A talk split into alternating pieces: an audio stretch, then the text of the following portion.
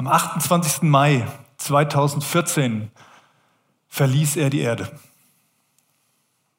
Er wurde in einer Soyuz TMA 13M aus der Atmosphäre geschossen und blieb fast ein halbes Jahr. Bevor er 2018 ein weiteres Mal als Kommandant, diesmal als Kommandant auf die internationale Raumstation ins Weltall umzog. Von dort erhaschte er so manchen wunderbaren Blick auf die Erde. Und er hat ein paar Schnappschüsse nach unten gesendet. Das, was er so aus seinem Fenster, aus dieser Raumstation wahrgenommen hat. Die Rede ist von Alexander Gerst, dem ersten deutschen Kommandant auf der internationalen Raumstation. Und für ihn veränderte dieser Blick auf die Erde seine Sicht auf die Erde. Denn obwohl er nicht drauf war, sondern gerade außerhalb, merkte er, dass er beteiligt ist. Und er sagte in einem Interview mit der evangelischen Zeitschrift Chrismon, wer da oben ehrlich ist, sieht, wie fragil das Ökosystem der Erde ist, mit einer hauchdünnen Atmosphäre drumherum. Und er versteht, dass wir Menschen für die Erde nicht wichtig sind. Es verhält sich anders. Wir Menschen können ohne dieses Ökosystem nicht überleben. Es ist relativ klar, dass die Erde uns überleben wird. Die Frage ist, wie wir Menschen das anstellen, dass die Erde weiterhin bewohnbar bleibt. Und da macht man sich schon Sorgen, wenn man realisiert, wie zerbrechlich dieses System ist. Zum Beispiel der Amazonas und die riesigen gerodeten Flächen. Jeder weiß doch, das Amazonasgebiet erzeugt das bisschen Sauerstoff, das wir zum Atmen brauchen. Wie kann es sein, dass wir diese Ressourcen einfach ruinieren? Und dann sendete er auf seinem, kurz vor seinem Heimweg von der Raumstation ein emotionales Video und fing damit an, dass er sagte, liebe Enkelkinder. Er sprach zu seinen Enkelkindern und entschuldigte sich dafür, was er und seine Generation mit der Erde angestellt hatten. Und er wollte Mut machen zu sagen, wir alle sind beteiligt an diesem Planeten. Wir sind beteiligt an dem, was da ist und an dem, wie wir in Zukunft hier leben. Und er engagiert sich seitdem eben auch für Umweltschutz. Beteiligt in der Gemeinschaft Jesu Christi. So heißt diese Themenreihe, in der wir uns gerade befinden. Du bist beteiligt. Ich sage es nochmal, du bist beteiligt. Genauso wie du am Ökosystem unserer Erde beteiligt bist, ob du willst oder nicht, ob es dich interessiert oder nicht, ob du gut damit umgehst oder schlecht, du bist beteiligt. Und genauso bist du auch beteiligt am Reich Gottes, wenn du mit Jesus lebst. Wenn du in deinem Leben gesagt hast, jawohl, dieser Jesus, du bist für mich am Kreuz gestorben. Ich lebe, weil du gestorben bist und auferstanden bist. Ich glaube daran, dass dein Heiliger Geist in mir lebt, so wie wir es eben auch in den Liedern gesungen haben.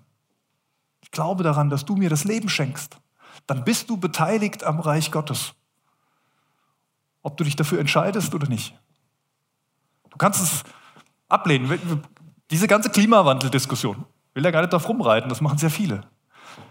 Aber wir sehen, wie unterschiedlich man mit dieser ganzen Debatte umgehen kann was aus dieser Beteiligung heraus erwächst. Oder ob ich eben sage, nee, das gibt es gar nicht. Ich bin da nicht beteiligt, da habe ich nichts mit zu tun. Bei mir ist doch alles gut. Das können doch die anderen machen. Ja, ist ja prima, wenn die das machen. Du kannst es leugnen, du kannst es so tun, als, als wäre es nicht so. Du kannst auch so leben, als wäre es nicht so. Aber Fakt ist, wenn du mit Jesus unterwegs bist, dann bist du beteiligt an der Gemeinschaft, in der Gemeinschaft Jesu Christi dann bist du beteiligt am Reich Gottes. Wir hatten gestern hier unser erstes K5-Leitertraining und das waren super Vorträge.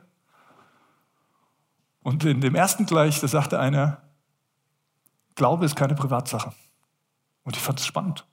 Er sagte, nein, Glaube ist keine Privatsache. Ja, es ist ein persönlicher Glaube, keine Frage. Aber das, was Jesus Christus am Kreuz getan hat, war keine Privatsache. Er hat es für dich getan, er hat es öffentlich getan. Und wenn du gläubig bist, dann ist das eine persönliche Beziehung zu deinem Gott. Und trotzdem ist dein Glaube keine Privatsache. Du bist beteiligt. Beteiligt in der Gemeinschaft Jesu Christi. Weil Jesus in dir lebt, darum ist seine Familie auch deine Familie. Darum bist du ein Kind Gottes.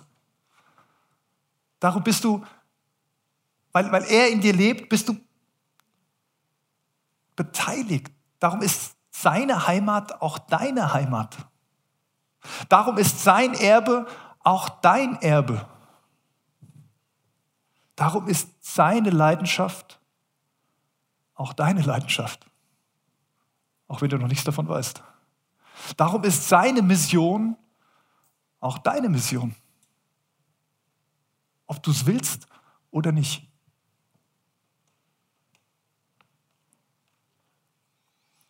Heute ist der zweite Teil dieses Beteiligt in der Gemeinschaft Jesu Christi. Letzte Woche hat Erwin Siefens damit angefangen zu sagen, du gehörst dazu.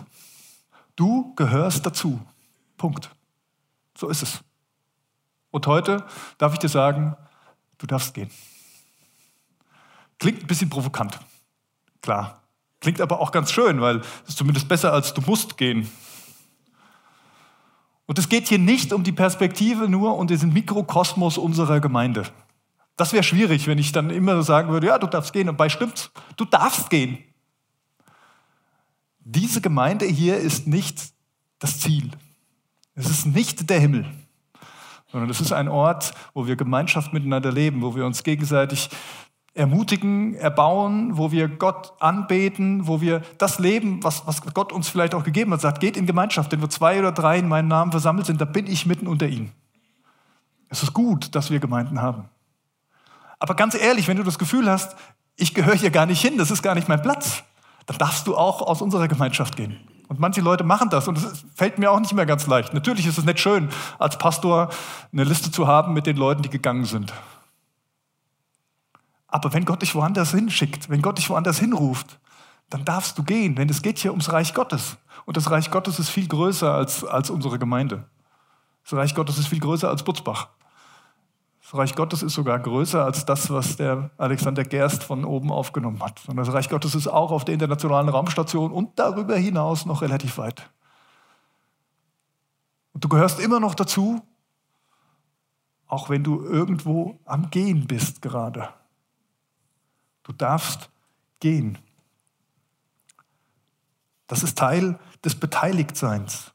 Beteiligt sein bedeutet, du darfst auch gehen. Um das jetzt nicht so ganz abstrakt zu halten, haben wir uns überlegt, dass wir euch natürlich eine Geschichte aus der Bibel mit hineinnehmen und mal zu gucken, wie sich dieser, dieser Sachverhalt da darstellt. Und ich erzähle euch ein bisschen den, den Kontext zu der Geschichte, die wir uns gleich anschauen wollen. Der Kontext ist dieser, Jesus war in Galiläa unterwegs mit seinen Jüngern, wie so oft, hat viel gepredigt, hat viel, äh, war viel mit Menschen zusammen auf den Hügeln und hat mit ihnen zusammengelebt, ist mit ihnen durch die Dörfer gezogen. Und dann kommt es irgendwann zu einem Punkt, wo er seine Jünger sagt, und jetzt, jetzt seid ihr mal dran. Ich sende euch aus. Ihr geht immer zu zweit zusammen. Und ihr nehmt nichts mit. Also wirklich gar nichts. Und ihr geht in die Dörfer und ihr verkündigt das Reich Gottes. Und da, wo euch die Türen aufgetan werden, da geht ihr rein. Und da, wo sie zubleiben, da geht ihr dran vorbei. Und ich gebe euch die Macht, böse Geister auszutreiben, Kranke gesund zu machen und eben in meinem Namen zu verkünden. Und die Jünger, die ziehen aus und sind unterwegs. Und dann kommen sie irgendwann zurück, sind erschöpft, sind müde und Jesus ist mal gerade wieder mit den Menschen am Reden, die so da sind und er erkennt, dass die Jünger müde sind, dass sie viel zu erzählen haben von dem, was sie erlebt haben und er sagt zu ihnen, passt auf, ihr lieben Jünger, wir machen so, hier sind noch so viele Leute, wir fahren jetzt mit dem Boot heimlich still und leise schon mal über den See, so eine kleine Ecke auf, eine, auf die andere Seite. Da ist es ein bisschen ruhiger und da kriegt ihr mal richtig was zu essen und dann tauschen wir uns mal richtig aus über das, was ihr jetzt erlebt habt in der Zeit, wo ihr unterwegs wart. So. Gesagt, getan, die steigen also alle in das Boot, paddeln so ein Stück über den See auf die andere Seite, steigen aus, lagern sich. Aber die Leute wollten Jesus sehen. Und die sind ja auch nicht auf die Augen gefallen. Das heißt, die haben mitgekriegt, dass Jesus da mit dem Boot weggefahren ist mit seinen Jüngern. Und das hat sich rumgesprochen. Und auf einmal kamen sie wieder aus den ganzen Dörfern angelaufen und kamen genau an diesen Ort, wo die Jünger jetzt eigentlich gerade mal ein bisschen Pause machen wollten. Und da waren sie dann, diese Menschenmasse. Und diese Geschichte ist in allen vier Evangelien beschrieben. Und jeder hat so eine andere Nuance drin. Auf jeden Fall, einer schreibt auch, und Jesus, Jesus jammerte die Menschen. Er sah, welches Bedürfnis sie hatten. Er sah, wie sie, wie sie eine Sehnsucht hatten und, und wie verloren sie waren, wie, wie Schafe ohne Hirten. So steht es an einer Stelle. Und dann, dann wendet er sich ihnen zu. Dann fängt er an zu predigen. In einem anderen Evangelium steht, und er, er sah die Krankheiten und er, fang, er fing an, sie zu heilen. Jesus hat sich um diese Menschen gekümmert, die da kamen. Und seine Jünger, ich weiß nicht, was sie in dieser Zeit gemacht haben, vielleicht saßen sie noch auf dem Boden und haben zugeguckt und einfach darauf gewartet, bis die Leute endlich gehen. Und so kommt es dann zu dieser Geschichte, die ich euch jetzt aus dem Bibeltext, aus dem Markus-Evangelium vorlese. Es wurde spät und seine Jünger kamen zu ihm und sagten, wir sind hier an einem einsamen Ort und es ist schon spät. Schickt die Leute fort, dann können sie in die umliegenden Gehöfte und Dörfer gehen und sich etwas zu essen kaufen. Jesus erwidere, gebt doch ihr ihnen zu essen. Da sagten sie zu ihm, das würde ja bedeuten, dass wir für 200 Denare Brot kaufen müssten, damit wir allen zu essen geben können. Wie viele Brote habt ihr? fragte er zurück. Geht und seht nach. Sie taten es, kamen wieder zu ihm und sagten, fünf und außerdem zwei Fische. Da wies Jesus die Jünger an, dafür zu sorgen, dass die Leute sich alle gruppenweise ins Gras setzten. Als sie sich in Gruppen zu 100 und zu 50 gelagert hatten, nahm Jesus die fünf Brote und die zwei Fische, blickte zum Himmel auf und dankte Gott. Dann brach er die Brote in Stücke und gab sie seinen Jüngern, damit sie sie an die Menge verteilten. Auch die zwei Fische ließ er unter allen verteilen. Und als alle aßen und alle aßen und wurden satt. Am Schluss sammelte man auf, was von den Broten und Fischen übrig geblieben war. Zwölf Körbe voll. Die Zahl der Männer, die von den Broten gegessen hatten, belief sich auf 5000. Im anderen Evangelium steht, die Frauen und Kinder waren an dieser Stelle noch nicht mitgerechnet. Die Speisung der 5000, so ist es überschrieben in den Bibeln. Wahnsinn, was da passiert, oder? Wahnsinn, was, was das für eine, für, eine, für eine Situation ist. Aber versetzen wir uns doch mal rein in die, in die Sichtweise der Jünger. Und mit der Frage, was diese Geschichte mit Du darfst gehen zu tun hat. Drei Gedanken dazu. Mein erster, du darfst gehen mit Gottes Sendung. Mit Gottes Sendung. Die Jünger sind von Jesus weggesandt worden, zu zweit. Und was haben die gemacht? Böse Geister ausgetrieben, Kranke geheilt, das Reich Gottes verkündigt. Und dann kommen sie zurück und dann kommt diese Szene, und dann sagt Jesus zu ihnen, ja, da kümmert ihr euch doch mal ums Essen für die Leute. Ja, ganz ehrlich, es hätte auch sein können, die Jünger reagieren an dieser Stelle mal ganz anders und hätten gesagt, äh, Jesus, mal, mal ganz ruhig, hast du mitgekriegt, was, ich, was wir gerade gemacht haben die, letzten, die letzte Woche, wo wir, wo wir unterwegs waren und jetzt sollen wir hier den, den, den Knecht machen, um uns ums Essen kümmern, können das nicht andere Leute machen. Was sind die überhaupt bescheuert? Wir kommen die hier alle her und bringen nichts zu essen mit. Sind sie doch selbst dran schuld, oder? Das wäre eine vielleicht nicht ganz blöde Reaktion gewesen. Oder sie hätten auch sagen können, Jesus, mal ganz ehrlich, wir sollten doch gerade mal Pause machen, oder?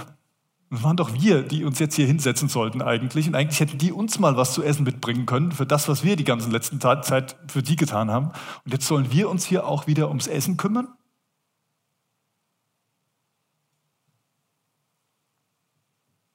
Vielleicht hätten sie auch sagen können, Jesus, total unmöglich, was du hier willst. Was, soll dieser Mist? Die haben nichts zu essen dabei und selbst wenn sie was dabei hätten, dann hätten sie es doch schon längst gegessen.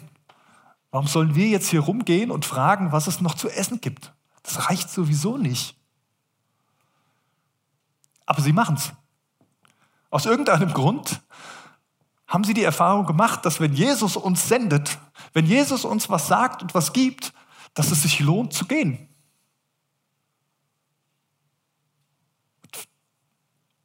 Jesus sagt in diesem Fall nicht zu ihnen, zaubert Essen herbei. Jesus sagt, nimmt mal ein Körbchen und lauft mal rum und guckt mal, was zu essen da ist. Mehr nicht. Und sie machen es. Und sie gehen rum. Dass am Ende zwölf Körbe übrig bleiben, wenn man mal ein bisschen die Geschichte liest, ist gar nicht so ungewöhnlich, weil wahrscheinlich hatte jeder dieser Jünger ein, ein, ein Körbchen. Zwölf Jünger, zwölf Körbe am Schluss voll. Und dann gehen die rum und ich weiß nicht, wie, wie, ihr euch diese Szene vorstellt, wenn die da durch diese Menschenmassen gehen und fragen, äh, wer hat noch was zu essen, wer hat noch was zu essen und sammeln ein. Und da können, uh, der andere hat schon ein Brot in seinem Kopf, jetzt muss ich mich beeilen, ich will auch noch ein Brot haben. Also kennt ihr das vielleicht manchmal auch? Dass man so guckt, was der andere so mit Jesus erlebt und wie er so mit ihm unterwegs ist.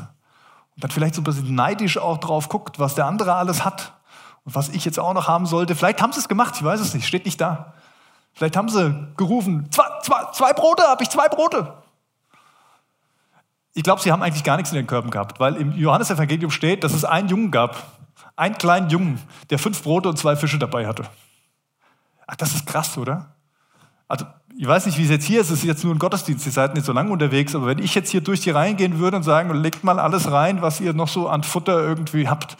Ich schätze mal, Fische wird keiner dabei haben, aber ich könnte mir vorstellen, dass wir selbst hier bei diesen 120, 130 Leuten äh, fast noch mehr reinkriegen würden, als das, was die da bei über 5000 eingesammelt haben. Ist doch schon kurios, oder? Bei so vielen Menschen fünf Brote und zwei Fische. Und die Jünger gehen und sie sammeln es ein, weil Gott sie gesandt hat. Und das ist kein Riesenauftrag. So, bei dem anderen hätte ich verstehen können, dass, dass man sagt, oh, Herr, das ist aber viel, was du von uns verlangst. Aber das ist einfach. Es ist total einfach. Nimm das Körbchen, geh durch die Reihen und frag, ob noch was da ist. Und dann kommen sie zurück mit diesen fünf Broten und zwei Fischen. Dann nimmt Jesus diese Brote, bricht sie, dankt Gott, macht jedem so ein bisschen was ins Körbchen, von dem, wie er es zerlegt hat, und sagt, und jetzt geht und jetzt teilt aus. Und spätestens da hätten sie denken müssen, ja, Jesus, Jesus, da kommen wir nicht weit. Aber Jesus signalisiert ihnen, du Leute, ihr kennt mich doch mittlerweile. Es ist ganz einfach. Nimm das Körbchen, lass die sich hinsetzen, immer zu 50 oder zu 100 und jeder übernimmt so einen Block und geht hin und teilt es aus. Ist doch ganz einfach. Geht. Ihr dürft jetzt gehen. Und die Jünger gehen und sie teilen aus. Und sie teilen aus und sie teilen aus und sie teilen aus und sie teilen aus und sie teilen aus und sie teilen aus und es hört nicht auf. Und alle sind satt, pappsatt von fünf Broten und zwei Fischen. Und dann sammelt sie ein und die Kolbe werden wieder voll. Und sie sind wahrscheinlich voller als das, was vorher drin war, als sie angefangen haben auszuteilen. Wenn Gott sendet, wenn Gott einen Auftrag gibt, wenn Gott dich irgendwo hinschickt, wenn Gott dich beteiligt an seinem Reich auf diese Art und Weise, dann ist es nicht entscheidend, ob du das für sinnvoll findest oder nicht. Dann ist es erstmal nicht relevant, ob das logisch erscheint oder nicht dann ist es aus dieser Geschichte gesehen ein lohnenswertes Unterfangen, sich darauf einzulassen, zu sagen, Gott, wenn du mich sendest, dann gehe ich, weil ich weiß, ich gehe in deiner Autorität. Du bist der, der mich sendet.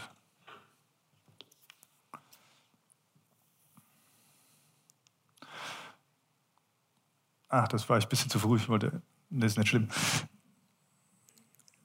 Ich habe das manchmal in meinem Leben gehabt, dass ich das Gefühl hatte, Gott, Gott sendet mich irgendwo hin. Gott hat mich zum Beispiel hierher gesandt, um hier Pastor zu sein. Hätte ich mir vorher nicht vorstellen können. Habe ich aber so erfahren, dass Gott da echt extrem seine Finger im Spiel gehabt hat.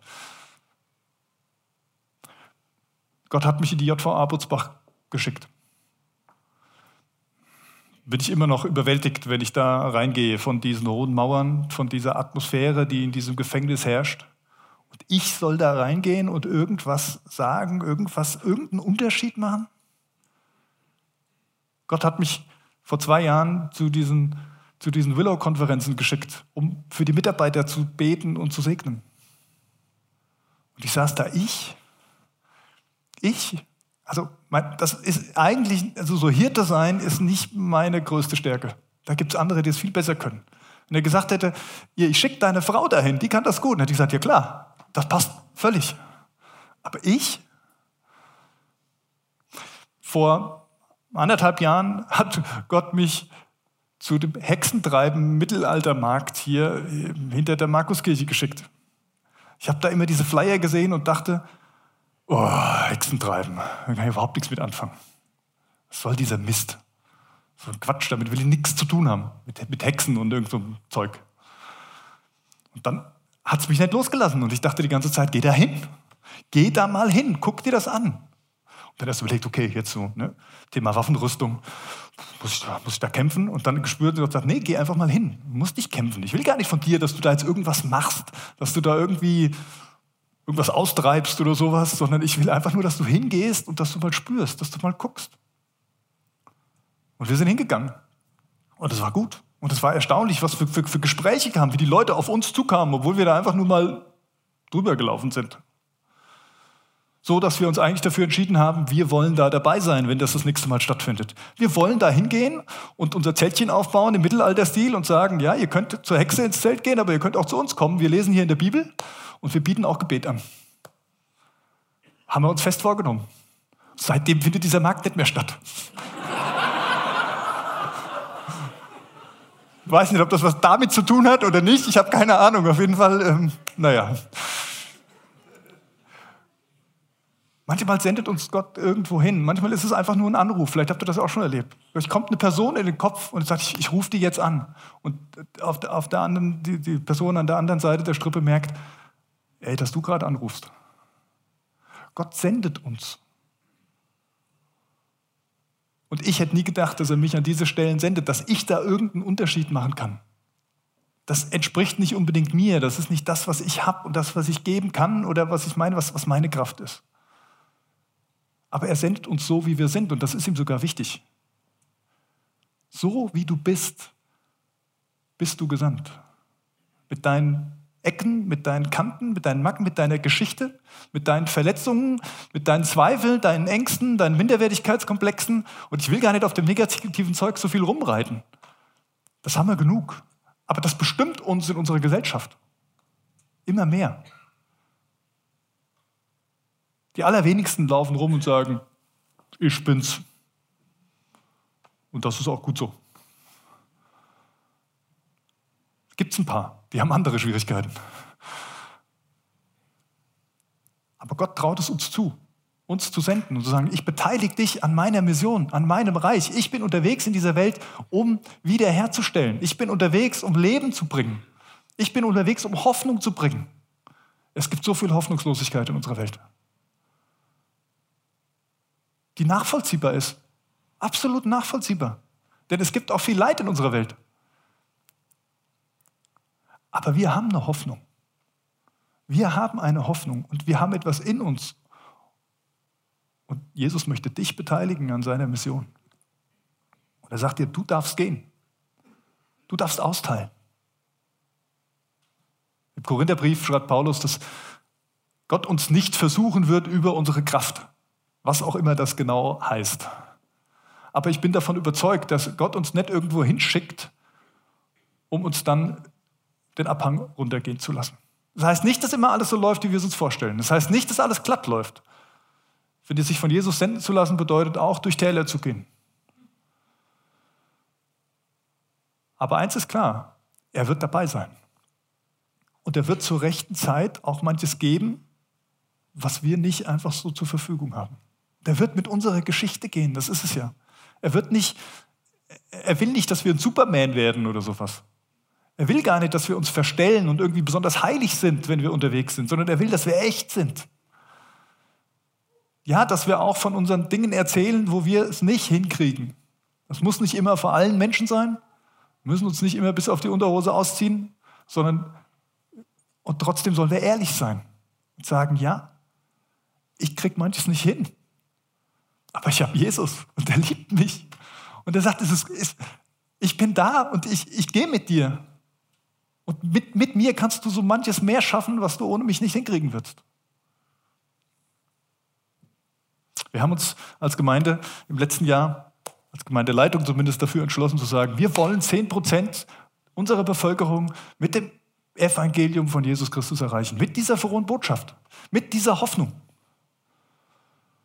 Und man kann sehr unterschiedlich damit umgehen. Man kann sehr unterschiedlich mit, mit diesen, dieses, diese Zahl bewerten. Ich habe es nicht so bezahlen, muss ich ehrlich gestehen. Aber der Punkt ist doch, wenn Gott das tun möchte, dann wird er es tun. Und wenn er uns beteiligen möchte daran, dann ist es unsere Entscheidung zu sagen, jawohl Gott, ich bin mit dir unterwegs. Oder es interessiert mich nicht. Die Entscheidung muss man treffen.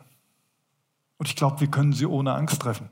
Denn Gott erwartet gar nicht von uns, dass wir von jetzt auf gleich andere Menschen werden, die irgendwas Übermenschliches leisten, die irgendetwas tun. Er erwartet, dass wir offen sind zu gehen. Ich muss die Emily die ganze Zeit angucken. Die Emily hat mir erzählt, dass Gott sie auf Bali geschickt hat. Ist cool, würde ich auch mal machen, habe ich gedacht. Ne? Aber es, das ist der Knaller, was bei der Emily passiert ist. Ihr erzählt es euch nicht, das darf sie euch selber erzählen. Aber wenn Gott uns sendet, dann lohnt es sich manchmal hinterherzugehen, auch wenn wir keine, keinen Plan davon haben, warum wir da eigentlich hingehen. Und es wird uns verändern. Wenn wir warten, dass Gott uns verändert, damit wir bereit sind, irgendwas zu tun, dann können wir warten, bis wir schwarz werden. Aber wenn Gott uns ruft und wir gehen einen Schritt, dann werden wir merken, dass sich dann was verändert. Dass dieser Weg uns verändern wird.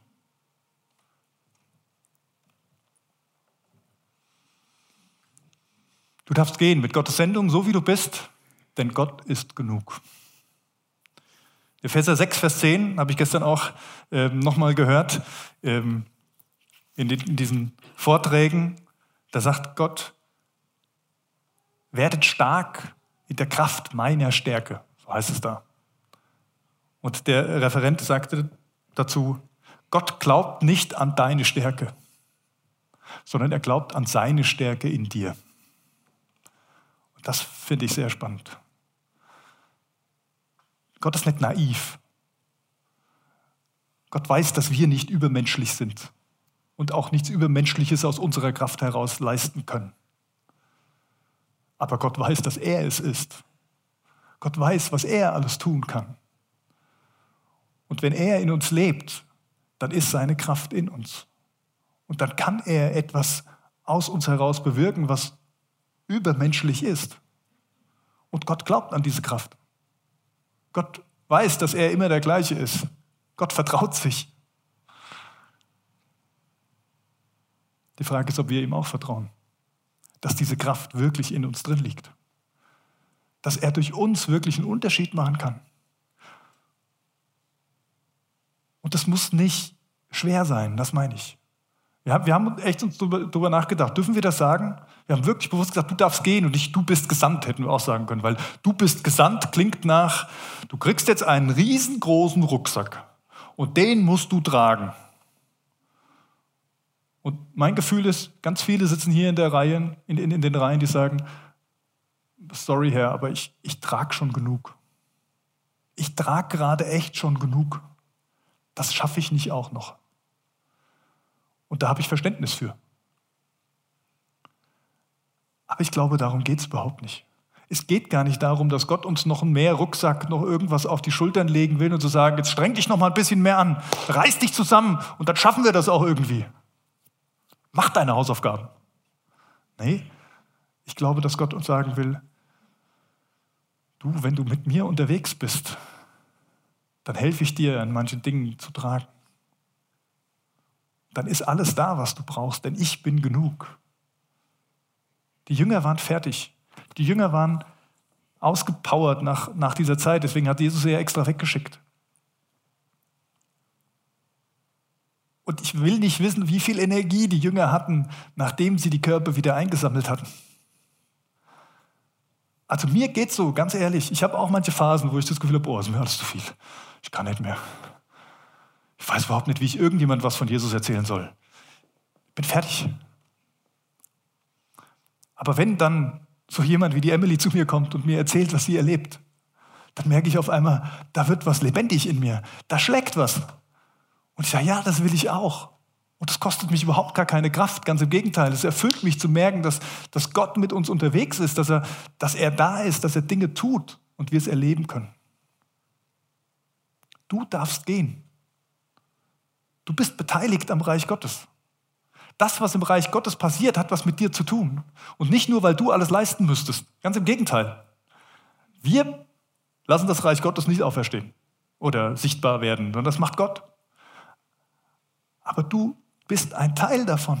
Du darfst dich daran freuen, was passiert. Du darfst jubeln, wenn, wenn Menschen zum Glauben kommen. Du darfst äh, Freudensprünge machen und dich ermutigen lassen, wenn, wenn andere Dinge mit Jesus erleben. Du darfst dich auch mal fallen lassen bei den anderen und sagen, ich kann es gerade nicht.